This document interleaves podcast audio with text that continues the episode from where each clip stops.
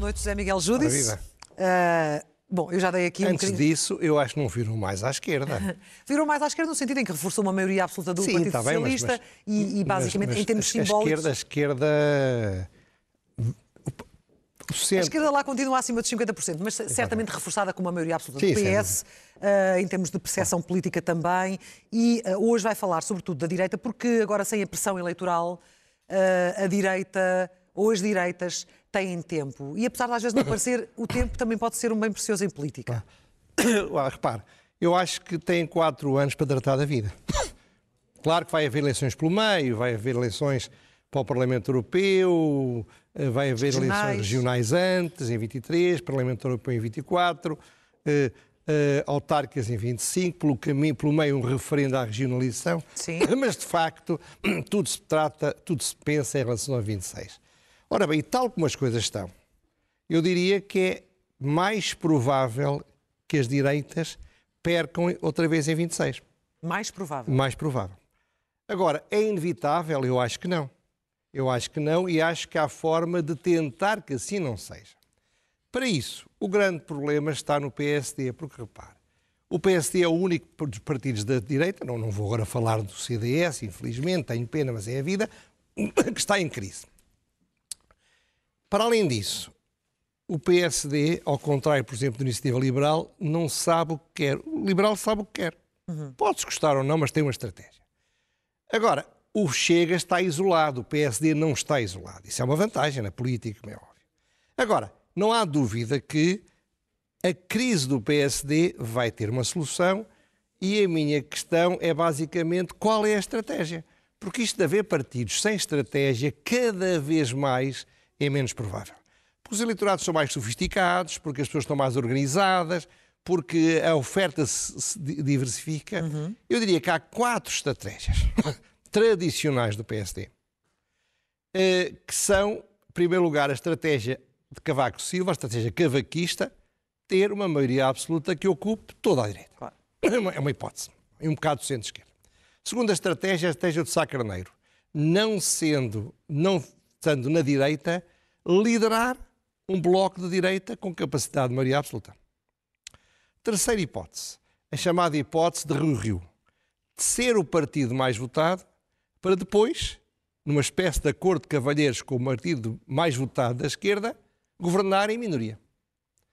Quarta hipótese, a chamada estratégia de Mota Pinto, que é, se possível, com uma percentagem muito grande, se possível, até com mais do que o PS, mas tentar um bloco central, ou porque se deseja, ou pelo menos por ser inevitável.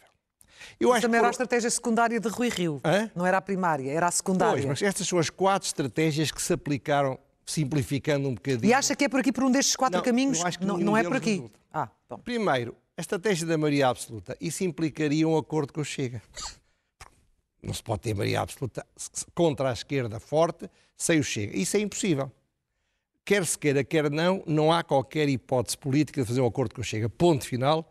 E, aliás, o Chega não quer. Segunda hipótese, a hipótese a Carneiro. Bom, era preciso, para isso, liderar a direita. Mas para liderar a direita, o problema era um bocadinho semelhante. É preciso uma aliança com o Chega. A primeira ainda se podia dizer, vamos destruir o Chega, vamos destruir o, o- o liberal e vamos ter 50%. Estão muito implantados aqueles partidos Sim. já com autonomia, não dá. Terceira estratégia, de Rui Rio. Bom, ser o partido mais votado. Magnífico. Só que, ainda que seja o partido mais votado, eu sempre disse aqui, a esquerda não vai deixar governar. Portanto, esse acordo de cavalheiros é um acordo de tontos, para falar a verdade. Quarta, ele, no fundo, apostar na tal estratégia de Mota Pinto. Vamos aliar-nos estavelmente, permanentemente, tendencialmente com o PS. Só que o PS agora não quer. Porque o PS é muito mais forte. E se sair de uma maioria absoluta, se for meter num bloco central, então é que é uma derrocada enorme. Ele tem sempre a hipótese de voltar a fazer uma maioria com a direita, com a esquerda. Com a esquerda, e há quem o deseja Portanto, ardentemente. Eu talvez pudesse terminar isto e dizer assim, pronto, só claro, olha, até logo, eu, em 2030, se cá estiver, voltamos a tratar este tema. Mas eu continuo a achar que há uma possibilidade. Que há uma possibilidade. E qual é? E essa possibilidade é claramente uma possibilidade que passa por uma alteração do PSD. Não é nenhum daqueles caminhos. Porque a realidade mudou, o país mudou, as coisas alteraram-se. Eu não sei se o PSD tem hipóteses de sobreviver a prazo.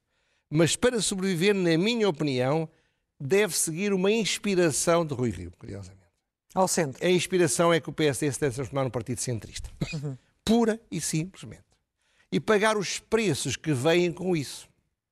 O que não pode é fazer um cocktail meter centrismo direita, aliar-se à direita, tentar roubar os deputados à direita. O, percebe? Esse cocktail metido tudo num, num, como se chama, num misturador. Mas sendo uma espécie não. de centro, mas diz sempre centro-direita, centro-esquerda, centro-um, centro-direita, centro-PS, depois o centro-esquerda, Assu... ou sendo uma cópia do PS? Não, não, assumir, não é uma cópia, é assumir-se como um partido centrista. Não querer conquistar a direita. Não falar para a direita. Falar para a direita hoje em dia, chame-se o que quiser, é falar para o Chega, e falar para a iniciativa liberal, é falar para os seus eleitores. Ora, não se pode dizer eu sou um partido de centro e depois afirmar políticas que pretendem conquistar o eleitorado que vota e vota conscientemente, como se vota nos partidos mais uhum. pequenos, uhum. no Chega e no Liberal. Portanto, essa opção centrista não impedia alianças, mas fazia alianças, podiam ser à direita, com os liberais, ou com outro partido de direita que se formasse entretanto, ou com o PS à sua esquerda. É o destino natural dos partidos. Olha, os partidos liberais na Europa, durante um certo tempo, em que eram pequenos partidos, mas eram pequenos partidos que eram importantes para o jogo político. Ora bem, ele pode, ele, o PSD tem agora eleições, não é? E o seu líder, se, vier ganhar esta estratégia, tem quatro anos para a tornar credível. Não é de um dia para o outro que um partido que toda a vida foi de direita, chame-se o que quiser, Claro que se chamava social-democrata, mas era o líder da direita, sempre foi. Que de repente diz: Eu não quero nada com a direita. Mas não é um grande risco para o PSD. Há, há dificuldades. Fala-se muito ao centro, pode ser visto como uma cópia do PS, então se já tem o original, para que é, a cópia? Não é? É, é, é uma das críticas há, que se faz. Há um artigo muito engraçado e muito bem escrito da Maria João Avilés, uh, a analisar as eleições, que diz uh, o seguinte.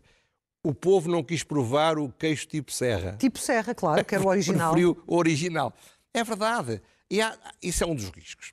Há dificuldades também, porque repare, dos 29% que são os eleitores base hoje em dia do PSD, não são mais, no máximo, eh, muitos desses são de direita.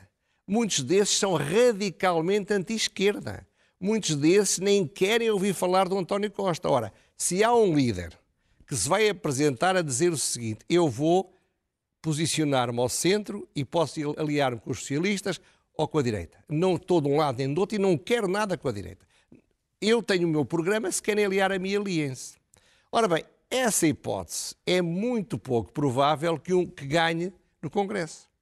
É pouco provável, eu não acredito, Sim. percebe? Embora eu acho que o Partido Social Democrata hoje em dia é um partido bastante mais à esquerda do que foi durante 40 anos da sua vida, por razões que já falámos aqui, ainda assim é uma dificuldade. E o risco é esse, é esse que estou a dizer, é de facto ele não ser capaz de se posicionar como partido de centro, porque o centro foi ocupado basicamente pelo Partido Socialista. E um segundo risco é maior ainda, talvez, é que, como o método Donte é, é fatal para os partidos não tenham muitos votos, pode entrar numa cascata de perda de votos, rapidamente passa dos 29 para 10 ou para 15, que é o destino provável no Partido Centrista.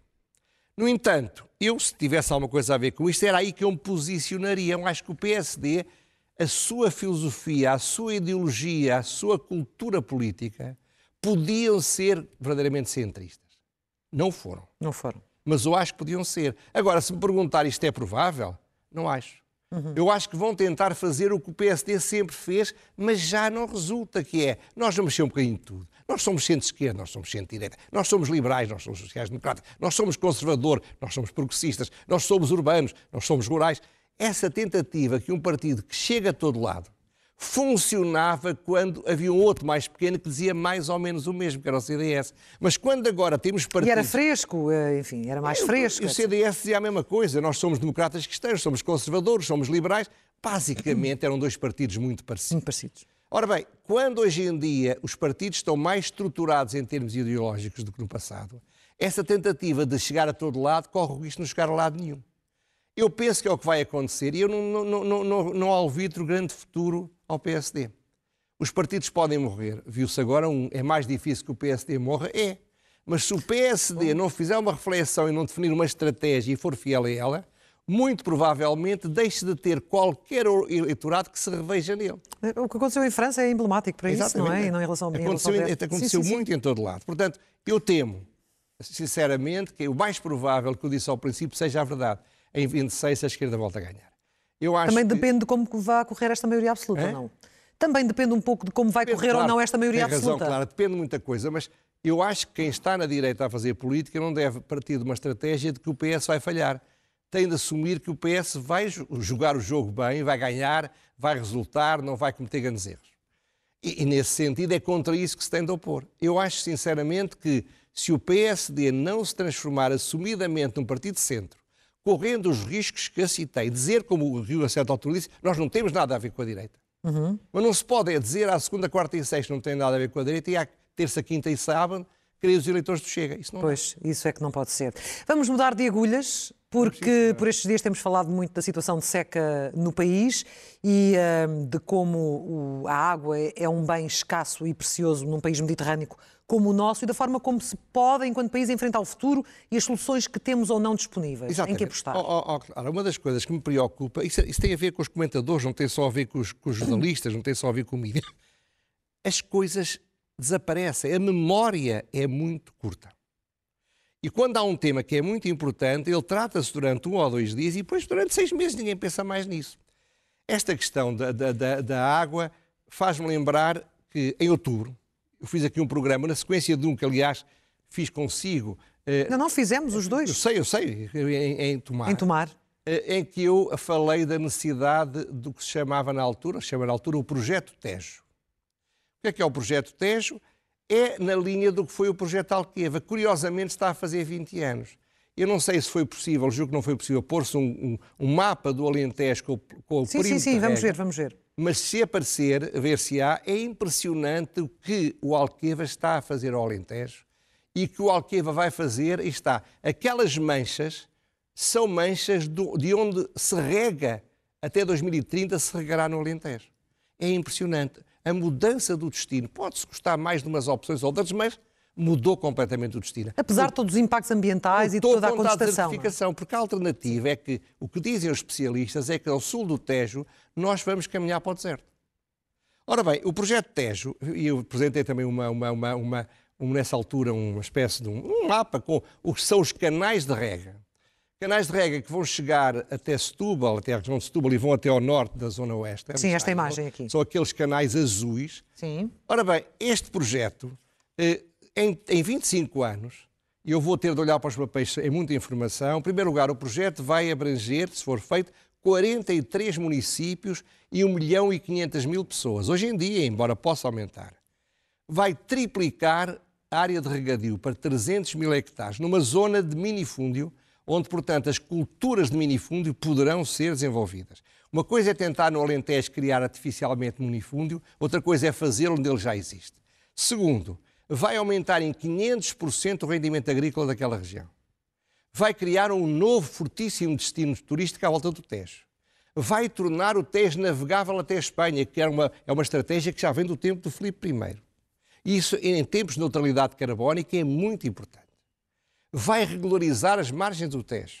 Vai co controlar as descargas poluentes. Vai criar 40 mil empregos.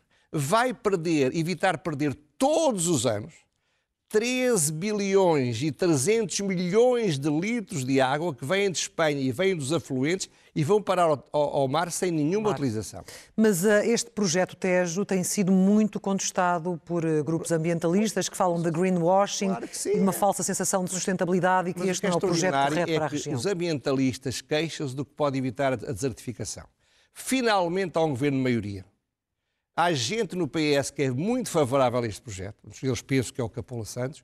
E eu estou convencido. E a CAP também, penso. Não, está bem, mas agora estou a falar do PS. Sim. O PS é a Mas, de facto, eu não tenho nada a ver com aquela região, não estudei o assunto apenas. E, portanto, eu acho que é preciso enfrentar a seca, a falta de água, a desertificação, a falta de condições para desenvolver a agricultura em que nós temos um clima excepcional e, portanto, isto é possível fazer-se. Agora, para isso é preciso que os mídias deem atenção a isto. Porque é assim, os políticos só olham para o que aparece nas televisões. Portanto, se houver debates sobre este tema, entre os tais ambientalistas e os outros, olha, o, o, o Jorge Freud, que não é nada, creio eu, ao Filipe Freud, é, ao, como é que chama isto, ao homem da Covid, sim, sim. É, é, é, um engenheiro que está, está à frente deste projeto, um técnico, ponham-no a falar com o ambientalista, façam um debate com ele. É uma mensagem que aqui fica e eu acho que a melhor forma não é metermos a cabeça debaixo da areia e partimos do princípio que não vai correr mal. Não vai Mas a questão é, depois também têm os dinheiros do, do PRR, será que há, há verbas destinadas não para há isto? Não há do PRR para aquilo. Porquê? Porque com a oposição dos ambientalistas, o Ministro do Ambiente, quando foram falar com ele, disse não, eu acho que aquilo isso não se deve fazer. O Tejo, eu gosto de ver o Tejo com a água a correr até ao, até ao mar. Eu gosto de muita coisa, mas é preciso olharmos. Repare, falaremos disso adiante. O que estamos a viver é uma situação terrível, que é, não se vai usar mais carvão. O gás natural está cada vez mais caro as, as barragens precisam de muita água para produzir eletricidade. E há pouca água. Repara, o Guadiana, hoje em dia o Alqueva, que hoje em dia não seria feito, que os ambientalistas não teriam deixado, tem na sua reserva de água mais água que toda, hoje, do que todas as barragens espanholas por aí acima no é, Guadiana. É um, um oásis. Neste momento tem 79% da sua capacidade ocupada é disto que nós vai, vai encher outras barragens. Nós precisamos desesperadamente de água. E pensamos que não. Olha, E é preciso aqui uma decisão política. É, coragem. Os governos maioritários da maioria absoluta têm uma vantagem. Se o Primeiro-Ministro quiser, faz-se. O Cavaco foi isso.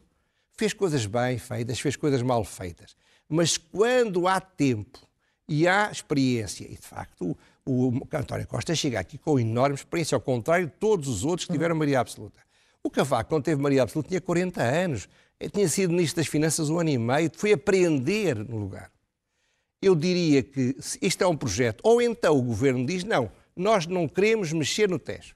Não vão é fazer uma coisinhazita a ver só para ver se tal e coisa. Eu lembro que naquele encontro em que estivemos, em que tiveram, tiveram também alguns representantes do setor eh, agrícola, agrícola da região, Uh, havia um deles que dizia que era importante uh, replicar o exemplo do Alqueva noutras regiões do país. Mas não é só agricultura. Eu vi hoje um programa muito interessante, à tarde, na, na RTP, em que neste momento há 225 estabelecimentos hoteleiros à volta do Alqueva, sobre o Alqueva, com 3.900 camas turísticas há comércio, há. há, há, há mas isso também há à volta de algumas barragens, por exemplo, Castelo claro, de Bordo, mas claro, mas, dizer, mas perceba que a água não é só regra, não é só eletricidade, é muito mais coisa. Sim, que neste momento também estão uh, preocupados com o impacto que esta descida do, da água, do nível da água, irá ter no, neste verão. Sendo para terminar este assunto, José Miguel Júdice, até para enquadrar algo que me lembro que na altura estudou, porque a água do mar está a avançar rio acima, não é? Está, está não, a contaminar é a, água, a água potável. Foi alguém que me água... disse que Sim. uma das captações mais acima, já não lembro agora aonde, acima de, o que é acima de Almorol, captação de água para Lisboa, já está a ficar salobra.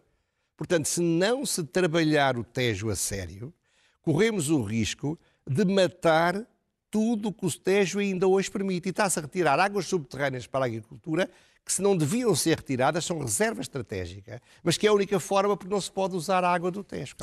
Vamos às rubricas. Hoje já temos os genéricos para as rubricas. Ah, que é bom, mais que bom. Bonito. Começando pelo elogio.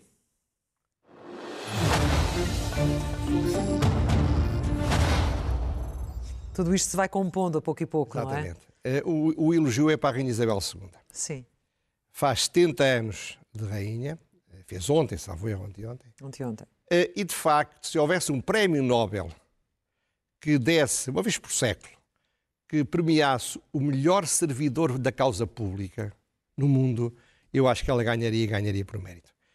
Eu não estou a dizer com isto que devemos ser monárquicos, como alguém dizia, olhando para a Rainha Isabela, apetece-me ser monárquico. Não. O que devemos é olhar para a grande lição que ela dá a toda uma classe política. Uhum. Aprendam com ela.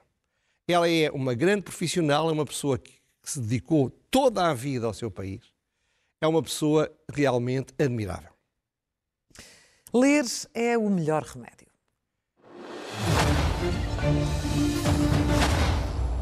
Ontem, creio eu, no Observador, o Dr. Vítor Brento escreveu um dos seus ensaios sempre interessantes.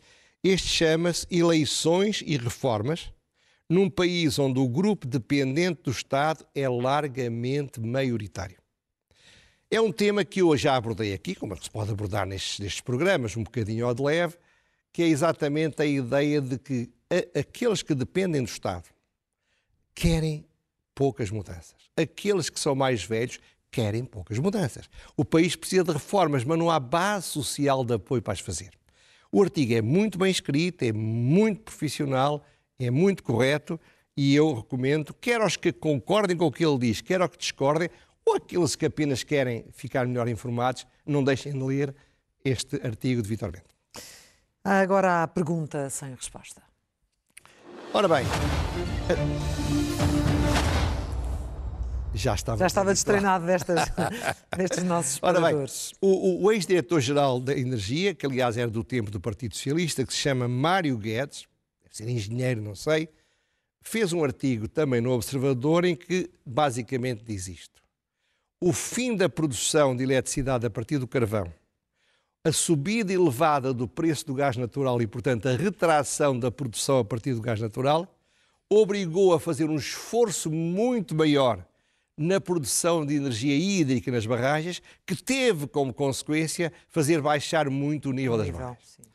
Bom, é uma opinião que eu acho que é muito importante, pode estar totalmente errada, mas tem a ver com dois dos temas que mais interessam aos portugueses: o consumo de água e a eletricidade, de que afinal hoje em dia, até com a internet, todos precisamos. Ora bem, o Star Estado de Galamba despachou o assunto com dois tweets. Final.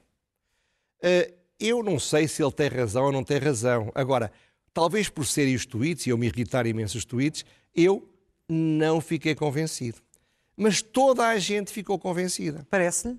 Parece-me. Porque é que me parece que toda a gente ficou convencida? Porque um problema desta gravidade, uma, uma posição tão, tão confrontacional com o governo, numa época onde se fala da necessidade do, da transparência, da necessidade de resistência ao peso avassalador de uma maioria absoluta.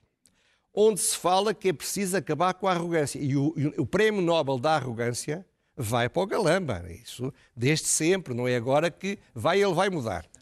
Ora bem, o que eu acho estranho é que ninguém tenha tratado disto. Mas é um assunto que continua na ordem do dia, não está esgotado? Mas onde é que está a ordem do dia? Trouxeram aqui uma senhora do PAN, que é um pequeno partido, tem um deputado, onde esteve a perorar durante 15 minutos, talvez fosse mais importante, permita-me o conselho, perorar sobre a eletricidade e a água, as barragens e o carvão, o carvão e o gás natural. Isto é, eu sei que nós estamos viciados, e eu próprio também, nesta pequena política dos partidos. Mas há espaço para tudo. E dos... Não há, porque se houvesse já tudo. tinha havido um debate sobre este tema. Mas neste momento este é um assunto que está em cima da mesa, até com a questão da seca, e acredito que vai estar durante bastante tempo. O que você me está a dizer é que não é respeitinho nem medo. Ai, não acredito Pronto, nisso. Então, já, já me conhece, José Miguel Júdice. Já me conhece. E esta casa também já conhece bem. Eu conheço bem. Para, para saber que não há aqui essas coisas de respeitinho. Vamos à próxima, à, à loucura mansa. A loucura mansa. A loucura mansa. Só, só, só um bocadinho, então. Ah, é agora, agora estou a fazer aqui. Tenho-me habituado. Vamos à loucura mansa. Temos três minutos para a loucura mansa tá, ou vai tá esgotar bem, tá isso? Bem. Para uma loucura mansa até é muito. Então até faz, Ora façamos. Trata-se da, da história da, da, da, enfim, da indicação para ser eleito e da aparente recusa de aceitar que seja eleito um candidato do Chega para vice-presidente da Assembleia da República. Sim. Ora bem, o Ventura é pode-se criticar em tudo, mas não se pode criticar a fidelidade que ele tem à sua estratégia. A sua estratégia é uma permanente luta pela provocação, para provocar reações, para extremar posições e para depois se vitimizar dizendo que não está a ser respeitado como um partido democrático. Uhum. Esta é a estratégia. A escolha do Diogo Pacheco de Amorim não foi inocente. Eu sou amigo do não é Durante muitos anos, décadas, não nos vimos praticamente, mas é um dos meus amigos da gente. Mas no partido é a pessoa mais bem posicionada para isso ou não? É uma das. Não sei, não conheço o partido, mas é uma das. É, é, repito, é meu amigo de juventude. Sim. Ele nunca foi terrorista. Ele, se, se, eu sei que o MDLP tive lá três meses, a política era totalmente contra isso, contra atos terroristas. E tenho a certeza que se fosse ao contrário, eu saía. E ele teria saído também. Perguntem-lhe, mas eu tenho a certeza. Mas o problema não é esse. O problema é que, ainda que ele fosse há 50 anos um terrorista, o Partido Comunista e o Bloco de Esquerda foram eleitos para, para, para vice-presidente da Assembleia da República, tendo durante décadas apoiado, sem uma crítica, os maiores terroristas da história da humanidade. Não se esqueça que o Stalin matou mais gente por razões políticas do que o Hitler, considerando mesmo todos os judeus. Não se esqueça que o Trotsky, o Trotsky matou desesperadamente gente. O Mao Tse Tung. Isto é, Não faz nenhum sentido esta estratégia. Agora, sim senhor, não tem problema nenhum, até porque o Pacheco da Abril também ajuda à missa saiu, vi isso ontem ou hoje, saiu com um enorme disparate a dizer que é caucasiano. Ele é tão caucasiano como se calhar alguns negros do norte da África. Depois vai dar assim uma justificação. Quer dizer, nós não somos caucasianos, nós somos a miscigenação total. E dizer o que ele disse é objetivamente racismo. Não, ele não era assim quando era jovem, não sei o que é que se passou com ele, ou foi um momento mau. Mas, de facto, é evidente que toda a gente tem direito de não votar no, no, Chega, mas aquilo que o Chega quer é que não se crie dentro do Chega alguém que vai ter um lugar institucional, porque esse aí vai se portar de uma maneira diferente do próprio, do próprio Ventura. Portanto, não interessa, o que está a dizer é que não interessa, na verdade, ao Chega ter alguém na vice-presidência da, claro, da, Assembleia da República claro. e que tudo isto só serve para esticar a corda. Só serve para esticar a corda, portanto, estão-lhe a fazer o jogo. Claro que o Bloco de Esquerda e o PC que vivem disso e o PS que vive de um Chega forte têm todo o interesse nisso, é óbvio mas o interesse é, é, é, um erro porque estão a aumentar. Então, 400 mil pessoas votaram naqueles senhores. Votaram porque achavam que deviam votar. Sim, isso é um fato. Merecem algum respeito. E a pior coisa que se pode fazer é, é, é, é fazer acordos com o Chega. Mas aqui não é acordos, é obrigá-lo a ser institucional. Uhum. É obrigá-lo a aceitar um, um sistema jurídico, o regime jurídico e os seus sistemas em que de facto eles dizem que estão contra, colocá-los perante o desafio, levá-lo a não aceitar, porque ele, se fosse eleito, recusava. Será? Essa, fica essa pergunta. Fica essa pergunta no ar. José Miguel Júdice, fechamos até por hoje. Até para a semana. Voltamos a encontrar-nos aqui na próxima terça-feira. E para a semana prometo que vou esperar pelo, pelo separador. vou treinar em casa. Já estamos treinados, já estamos mais treinados. Muito bem, muito obrigada. Até à próxima terça-feira. Segue agora a edição da noite. De regresso a ti.